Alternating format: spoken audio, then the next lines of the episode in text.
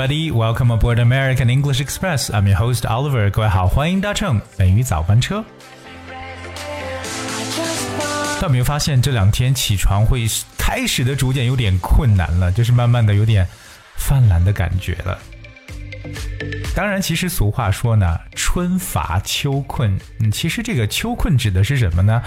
秋困呢，其实是秋季的人的这种机体呢，进入到了周期性的这种休整阶段，水盐的代谢开始恢复平衡，心血管系统的负担呢也得到了缓解，消化系统功能呢日渐正常，所以人体自然的会产生秋困的生理反应。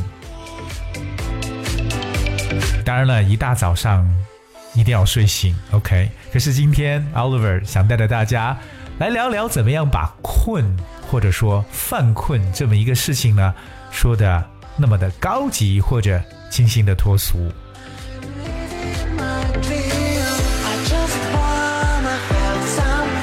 当一说到困啊，或者觉得没睡醒，我相信很多人第一个反应词就是 sleepy，right？Sleepy，it's S L。epy sleepy sleepy means like you're needing sleep. You're you're ready to go to sleep，表示很困倦的或者瞌睡的意思。Sleepy。当然，除了这个词之外，我觉得大家应该要了解一下其他的说法，所以要记好笔记。下面这个单词呢叫 dozy，that spells D O Z Y，dozy。 the word dozy means not looking or feeling awake. Alright，这就表示为昏昏欲睡的感觉或者困倦的 dozy。For example, I'm feeling a bit dozy this afternoon，表示今天下午呢，我觉得有点困。I'm feeling a bit dozy this afternoon. So remember the word dozy, D-O-Z-Y. 说到 dozy，其实 有一个和它相关的短语呢，叫 doze off。doze d o z e off that's o f f doze off. So if you doze off, you fall into a light sleep, especially during the daytime. 这个词呢，就表示打瞌睡的意思。特别呢，在白天的时候，如果你 doze off，哎，就感觉真的是困了。doze off。大家可以想象一种场景，特别是老年人可能说坐在这个沙发上看电视，或者呢是看报纸的时候，看着看着眼就闭起来就睡着了，这种感觉呢就叫做 doze off。Here's one example. I closed my eyes for a minute. I must have dozed off. 我闭了会儿眼呢，后来一定呢是睡着了。So doze off，大家可以理解为白天的这种打盹儿。 刚才说完了这个单词 dozy，其实有一个和它相近的一个词汇，也长得蛮像的，其实应该是发音比较相似。这个词叫 drowsy，drowsy，that's D R O W S Y，drowsy。The word drowsy means tired and almost asleep，就是困倦的或者昏昏欲睡的感觉。drowsy。什么时候会感到 drowsy？可能会有一些外部的作用，比如说生病的时候，对吧？你要有可能吃一些药，一些药呢会让你又犯困了。For example, the tablets may make you feel drowsy. The tablets may make you feel drowsy，表示呢这些药呢可能会使你昏昏欲睡。说完了 drowsy，其实也有一个相关的短语，因为我们刚才讲这个 dozy，说到了一个叫 doze off，那同样 drowsy 也有一个短语叫 drowse away。drowse that's D R O W S E drowse away. Well, drowse away means that similar to doze off，就是打盹打瞌睡的意思。For instance, drowse away a hot afternoon 就表示呢打着瞌睡度过了炎热的下午，drowse away。说到昏昏欲睡呢，或者犯困，我们还有几个动词短语。那接下来这个叫 drift off，哎，似乎看上去呢，睡着和 off 这个词蛮常用的，因为 off o f f 就有点感觉是脱离掉，对不对？觉得啊，我真的是要脱离掉，就表示我要我要休息或者不要打扰我。Drift off。We know the word drift, D-R-I-F-T. Drift 有点这个飘荡在什么地方叫 drift。比如说在风中飘荡，就是 drift in the wind。But drift off, well, if you drift off to sleep, you gradually fall asleep. So drift off 就表示有慢慢的入睡，特别是 drift off to sleep 这个短语表示慢慢睡去的感觉。So I've got one example right here. Um, it was only when he finally drifted off to sleep that the headaches eased. It was only when he finally drifted off to sleep that the headaches eased. 表示当他最终慢慢睡着的时候，头疼呢才减轻了。所以我们说到这个 drift off， 就是表示打瞌睡睡着了。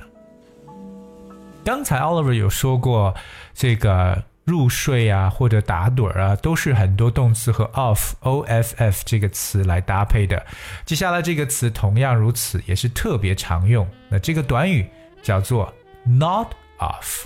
Nod that's n o d nod 还非常形象这个短语 nod off 为什么呢？nod 是点头的意思，对不对？但是经常见到在课堂上，对吧？有些小朋友听了课堂，突然之间这个头就向前点了几下，因为在打盹儿。nod off n o d nod off and that is a very vivid description for someone feeling sleepy or drowsy or dozy. For example, I often nod off for a little while in the sofa after lunch. I often nod off for a little while in the sofa after lunch. 就描述中餐后呢，我经常会在沙发上打会儿盹。所以这个 nod off means doze off or drowse away。说到这里，大家有没有发现我好像今天节目放的背景音乐似乎有一点 hypnotizing effect？ 有点催眠的感觉，所以在这里给大家讲一下催眠这个动词叫 hypnotize。hypnotize，that's H Y P N O T I Z E。hypnotize. Hypnotize means um, to produce a state of hypnosis in someone, or in other words, if someone hypnotizes you, they put you into a state in which you seem to be asleep, but you can still see hear or respond to things said to you。哇，这会有点小恐怖啊！就是别人对你施催这个施呃这个施这个催眠术呢，就你会进入到一种状态，就是你会看上去是睡着了，可是你仍然呢能够去看到、听见，而且对周遭对你说的话呢仍然是有一定的反应，这就叫做 hypnotize，对什么催眠的意思。说不出什么东西有一种令人入睡的效果，或者说催眠的效果，就是 something has a hypnotizing effect。另外，我们把这种就是爱睡觉的瞌睡虫呢，称为什么呢？非常的可爱的一个词叫 sleepyhead。sleepyhead，s l e e p y h e a d，sleepyhead。 将在美剧的一些场景当中，可能看到说父母叫小孩子起床的时候说：“Hey, well, you know, rise and shine, sleepyhead。”这个可是虫懒虫该起床了，rise and shine, sleepyhead。So sleepyhead 就是觉得一个特别爱睡觉的人叫 sleepyhead。当然，如果你犯困的话呢，其实除了刚才的短语之外呢，还有这样的句子大家可以去使用的。第一个就是 I can barely keep my eyes open。 I can barely keep my eyes open。哎，这个非常简单，是不是？就是我的眼睛都睁不开了。I can barely keep my eyes open。